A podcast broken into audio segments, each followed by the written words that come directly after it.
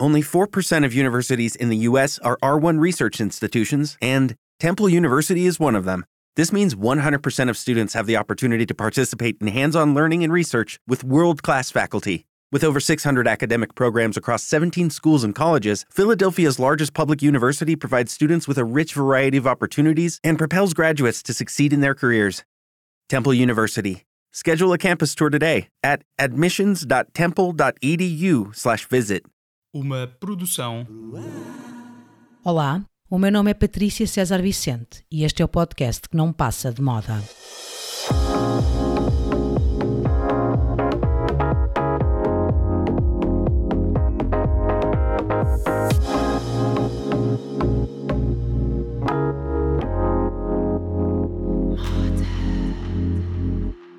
Nome: Yves Henri Donat Mathieu Saint Laurent.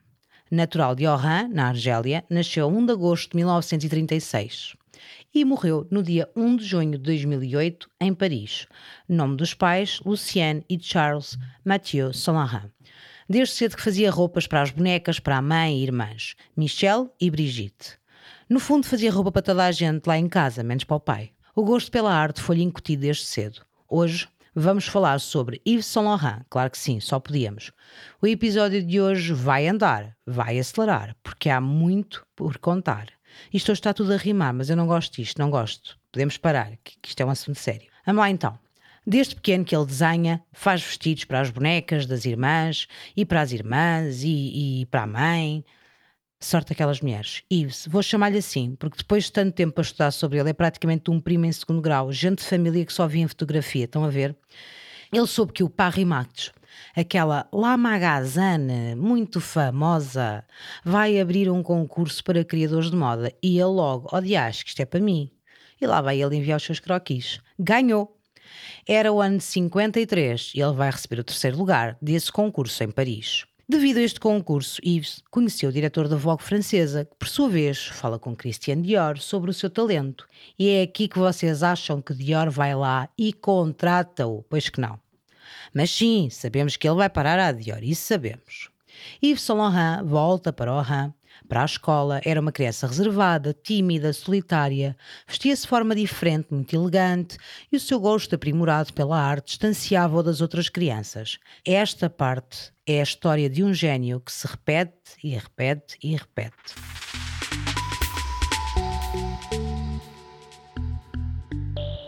Sempre à frente do seu tempo, incompreendidos, o costume, portanto.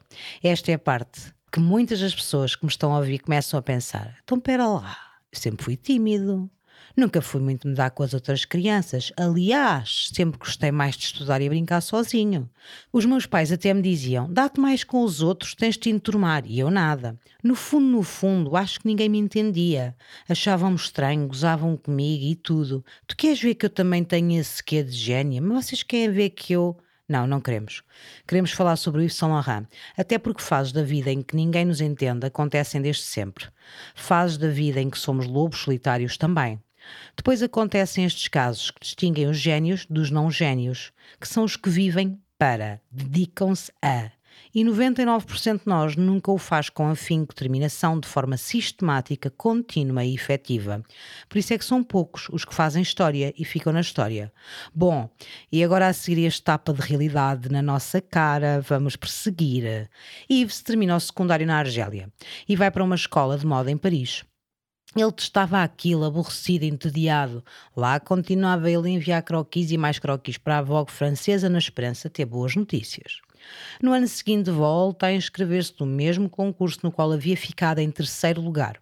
Dos sete desenhos selecionados, três são de Yves Saint Laurent. Dois prémios na mesma categoria. Yves Saint Laurent tinha então 17 anos. O seu talento é pela primeira vez reconhecido pela imprensa francesa.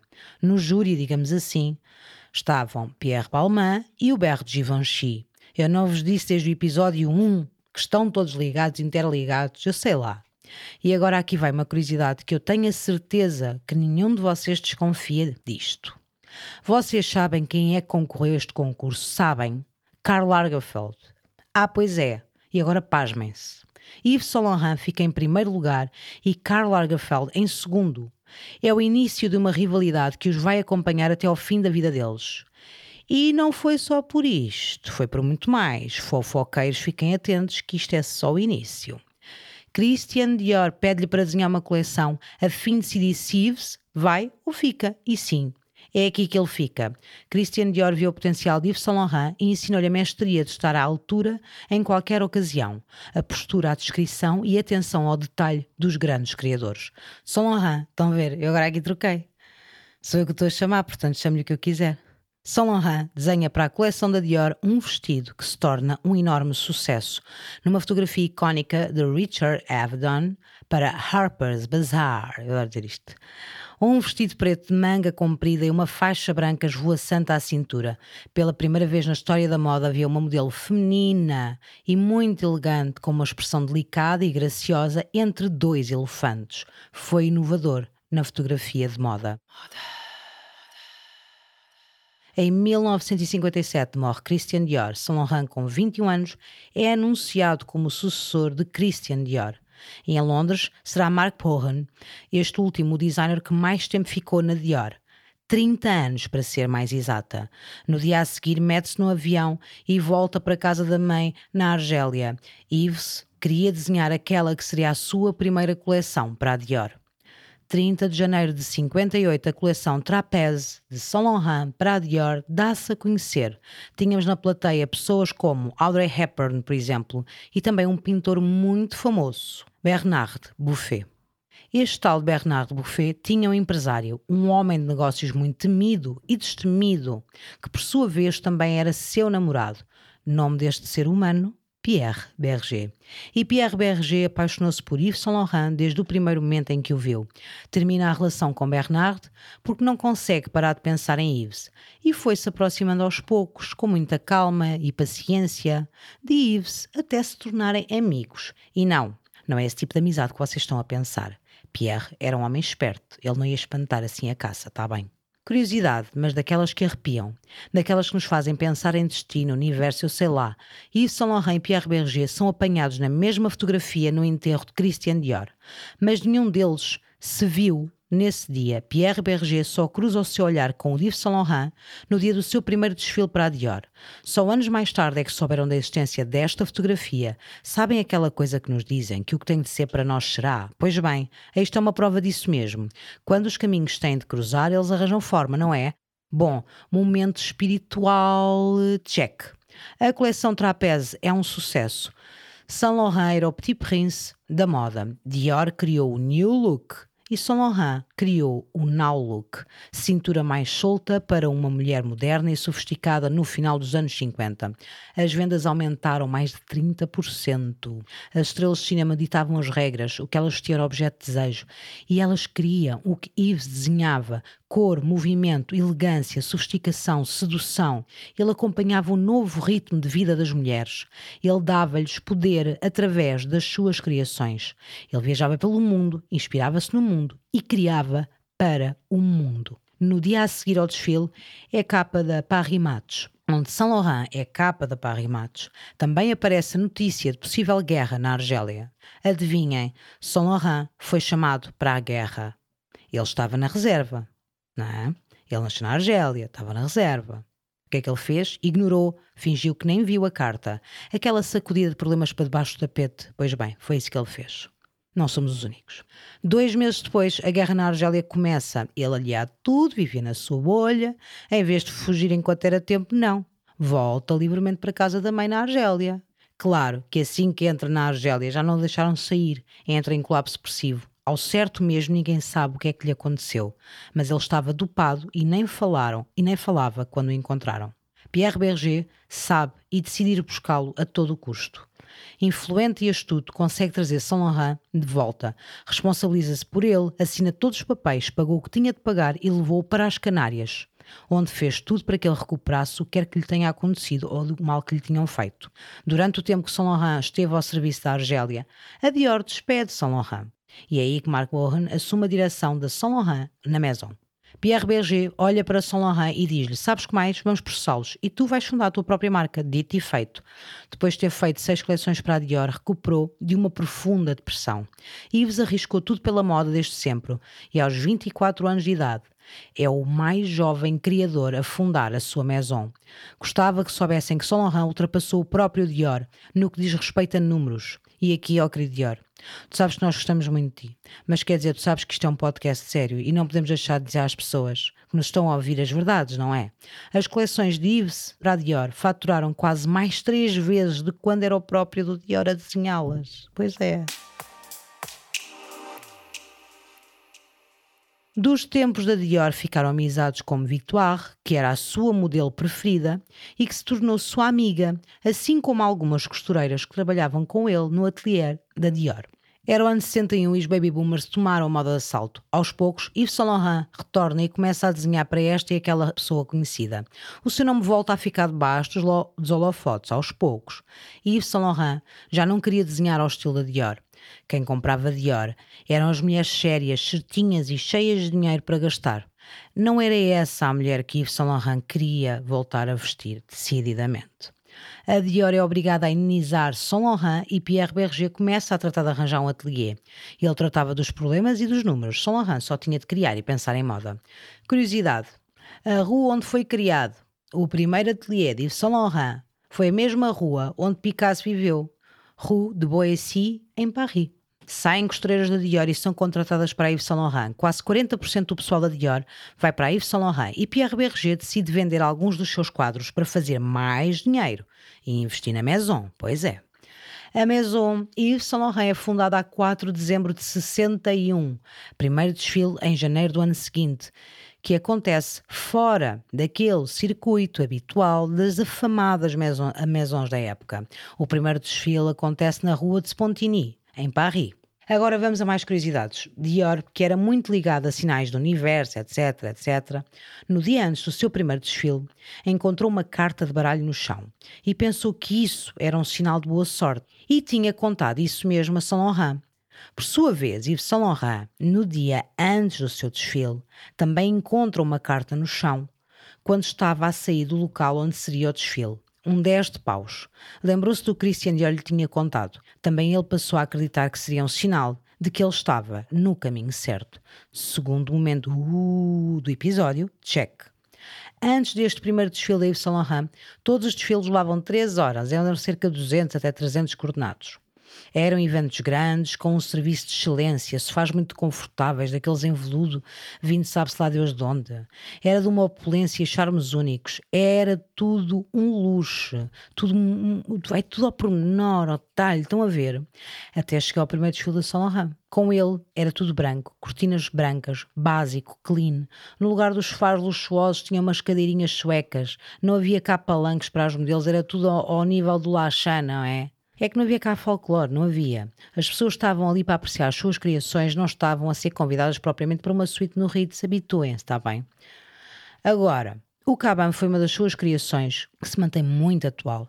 Um blazer oversize com ombros acentuados e inspiração náutica. As calças para as mulheres tornaram-se comuns nos seus desfiles. É Saint Laurent não responsável pela criação de calças para mulheres, mas é o responsável por as tornar comuns e acessíveis a todas as mulheres. Se Chanel as criou para as mulheres, veio Saint Laurent que as tornou obrigatórias e necessárias no seu guarda-roupa. As críticas do seu primeiro desfile foram muito melhores do que algum dia tinha imaginado. A diretora da Vogue escreve que o príncipe da moda tinha se tornado num rei. No ano 66, ele inicia a sua linha de prêt-à-porter, a linha Rive Gauche, tudo quanto é fora da alta costura, que é inovador, virado para um público mais jovem. O prêt-à-porter vem fazer com que a moda deixasse de ser simplesmente alta costura. A moda das maisons agora estava mais acessível. Eram feitos vários exemplares, em tamanhos diferentes, e eram vendidas nas suas lojas. Os custos de produção descem drasticamente e as vendas aumentam e tornam-se num sucesso. Já não era preciso pertencer a determinada classe para ter acesso a uma peça de uma maison de luxo. Yves Saint Laurent é o grande responsável pela democratização da moda. Ainda no ano de 66 criou Le Smoking, elegante e feminino, em alternativa aos vestidos. O smoking feminino dava empoderamento às mulheres. O seu primeiro perfume masculino surge em 71. A fotografia dele todo num. Ele andava feito um José Cid, estão a ver? Para a publicidade do seu primeiro perfume masculino foi tão, mas tão polémico e revolucionário, sei lá, nunca ninguém se tinha exposto tanto como ele. Criou a túnica safari, que é uma mulher vestida com roupa de caça, outra provocação para a época. E o tal de Caban, blazer oversize inspirado no meio náutico, mundo que era dominado pelos homens, provocação. Smoking feminino, aqui nem é preciso dizer mais nada. Aquela fotografia icónica do Helmut Newton, o maior fotógrafo de moda, que fotografou uma modelo nas ruas de Paris com o smoking feminino, é uma fotografia icónica, eterna. E Yves Saint não provocava só para provocar. Ele queria que as mulheres soubessem e sentissem o quão poderosas eram e são. As suas criações eram alvo desejo, não só pela sua beleza, inovação e perfeição, mas muito por aquilo que transmitiam e faziam sentir a quem as vestisse. Se puderem, vão a Paris ver a fundação de Pierre Berger e Yves Saint Laurent, porque lá tem tudo, mas mesmo tudo desde o início da marca em 61. Tudo muito bem organizado, tem lá toda a história, registros, vão lá que vale mesmo muito, muito a pena. Em Marrocos temos o Museu de Saint Laurent, nunca fui a esse, mas se as viagens a ou assim quiserem patrocinar, também não os vou contrariar. Vou, entro no museu, tomo notas, faço isso tudo. Vocês tratem de enviar o vosso e eu tratarei de ir a Marrocos fazer as minhas pesquisas. Um grande bem-aja, sim? E agora? E agora, aí vamos nós para um daqueles momentos que isto custa dizer. A sério custa, agora a sério. Laurent era muito apreciado pela sua atitude. Assim meio aéreo, despistado, assim muito querido pelo meio artístico, em Paris. Já Karl Lagerfeld era gozado. Sim, Karl Lagerfeld era gozado. É triste, mas é verdade. Ele não convencia como Yves, talvez pela sua rigidez, não sei, mas era como se desde que se conhecessem, sem querer e sem fazer grande esforço, Yves Saint Laurent passava-lhe sempre à frente. E olhem que fico triste em estar a contar isto assim, porque eu gosto de um, gosto de outro, como sabem. Quer dizer, não sabem, mas também façam de conta. No meio artístico, cruzaram-se sempre e milhares de vezes ao longo das suas vidas. Frequentavam o mesmo meio. Carl foi fazendo o caminho dele pela Fendi e pela Chloé até chegar à Chanel, como nós sabemos. Yves Saint Laurent entrou pela porta grande, pela Dior, e era visto como um gênio desde o início, desde o seu dia 1. Já Carl, que também todos reconhecemos como gênio, começou por uma Chloé, por uma Fendi. Não era assistente de um reputado Dior naquela época. Convém lembrar que agora uma Fendi, uma Dior, uma Chloé gozam do mesmo status de luxo. Para públicos diferentes, claro, mas todas têm lojas nas avenidas mais caras do mundo. Na época fazia diferença. As marcas é cresceram e souberam posicionar-se. Estão a acompanhar esta parte. Juntem aquela em que vos contei que no concurso o Yves Saint Laurent fica em primeiro lugar e Karl Lagerfeld em segundo. Estão comigo, não estão? Pronto, vamos juntar a parte amorosa. Se Karl e Yves já tinham as suas diferenças, agora imaginem-se isto. O eterno amor de Karl Lagerfeld era o playboy Jacques Bachet. Pois era. E Jacques Bachet era um socialité, amante da vida luxuosa. E durante a relação de Yves Saint Laurent e Pierre Berger, que nos primeiros anos que estavam juntos, permitia que Yves Saint Laurent se descobrisse no que diz respeito à criatividade, drogas, álcool, viagens e também a sua sexualidade e prática de sadomasoquismo, por exemplo. E durante esses anos de experiências loucas de Yves, em que Pierre não via, mas sabia tudo, Pierre simplesmente aparecia quando as coisas descontrolavam. Era ele que ia buscar Yves onde quer que ele estivesse e cuidava dele. Yves e Jack têm um caso e nem sequer o esconderam. Karl Lagerfeld volta a ficar em segundo lugar no coração de Jacques e Yves em primeiro. Durou muito pouco tempo. Yves voltou para Pierre Berger e Jacques voltou para Karl Lagerfeld. No meio de tantos altos e baixos, Karl toda a vida cuidou de Jacques até ao dia da sua morte em 89, SIDA. Carl fez tudo o que estava ao seu alcance, mas já pouco ou nada havia a fazer. Carl amava Jack e dedicou-se a ele, sem terem sequer uma vida sexual, como mais tarde veio a revelar. Jack também era amante de esporto e de carros de luxo. Carl pedia a Jack para não desistir e que um dia, se ele superasse a doença, lhe comprava o carro dos seus sonhos. Jack morreu. Ele comprou o dito carro e manteve-o sempre na garagem. Nunca ninguém lhe tocou. Assim como comprou uma mansão em sua homenagem em Hamburgo. Mas isso fica para outra história. Mesmo assim, é quando a morte de Saint Laurent em 2008, Carlos assume que sempre houve admiração mútua e respeito pelo trabalho um do outro, porque desde cedo perceberam que criaram uma competição que fazia deles cada vez melhores criadores de moda e que sempre teriam mais profundo respeito pelo trabalho que Yves desenvolveu. Yves Saint Laurent, um criador que durante décadas inovou, não se deixou corromper por padrões e sempre se dedicou à moda como poucos. Morre em 2008 e desde esse dia que Pierre Berger fez de tudo para manter o bom nome da Maison, mas principalmente o seu querido Yves Saint Laurent. Opôs a filmes, abriu processos, vendeu, comprou, veio à imprensa várias vezes, mas em momento algum deixou que o nome de Yves fosse mal visto, assim como lhe tinha dito quando o conheceu e prometeu cuidar dele para sempre. Sigam este podcast, chateia-nos. O que quiserem com sugestões, no mínimo quer 5 estrelas no iTunes e Spotify. E subscrevam o podcast, porque isto vai ser com cada episódio que se perderem algum, vocês nunca se vão perdoar. Ufa, que isto hoje foi intenso, sei lá, vocês não sentiram isto? É que eu senti, é, não sei, mas senti isto, hoje foi puxado. No próximo episódio, não há próximo episódio, não venho. Desculpa, mas é que eu não estou para isto. Tenho cadernos de sudoku para fazer em casa. Não, é que não tenho um, tenho vários. E tenho ainda dois pares de calças para fazer bainha. E um par de sapatos para levar ao sapateiro. Não posso andar sempre a caminhar para aqui. Tenho séries em atraso para ver naquela plataforma que acaba em X não é? Eu não posso, eu não, não quero andar metida sempre nestas coisas, a falar da, da história da moda, da vida dos outros. Não posso, eu não posso fazer isto.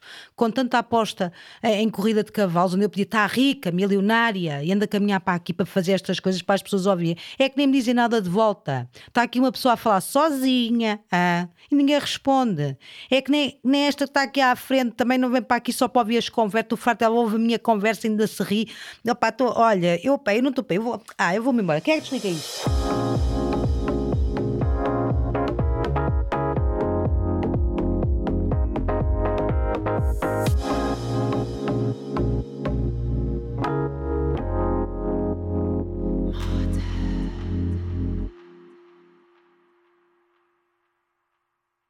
Hello, it is Ryan, and I was on a flight the other day playing one of my favorite social spin slot games on chumbacasino.com. I looked over the person sitting next to me, and you know what they were doing?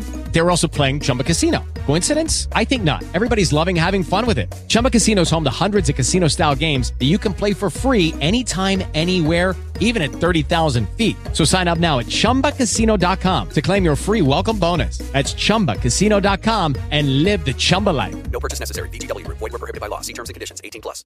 With Lucky Land slots, you can get lucky just about anywhere. Dearly beloved, we are gathered here today to. Has anyone seen the bride and groom? Sorry, sorry, we're here. We were getting lucky in the limo and we lost track of time. No, Lucky Land Casino, with cash prizes that add up quicker than a guest registry. In that case, I pronounce you lucky. Play for free at LuckyLandSlots.com. Daily bonuses are waiting. No purchase necessary. Void where prohibited by law. 18 plus. Terms and conditions apply. See website for details.